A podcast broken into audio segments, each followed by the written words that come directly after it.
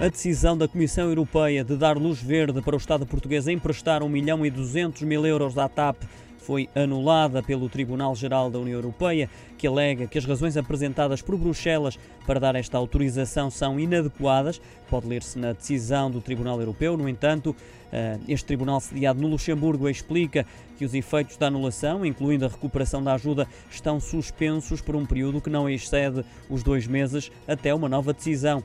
A queixa foi apresentada pela Ryanair em agosto do ano passado, depois da Comissão Europeia ter aprovado dois meses antes esse empréstimo. Na sua queixa, a Ryanair alegava que a Comissão Europeia tinha falhado ao explicar por que razão não considerava esta injeção como auxílio de Estado. A Comissão Europeia pode agora recorrer da decisão para o Tribunal de Justiça da União Europeia, mas o pedido de recurso não anula esta decisão.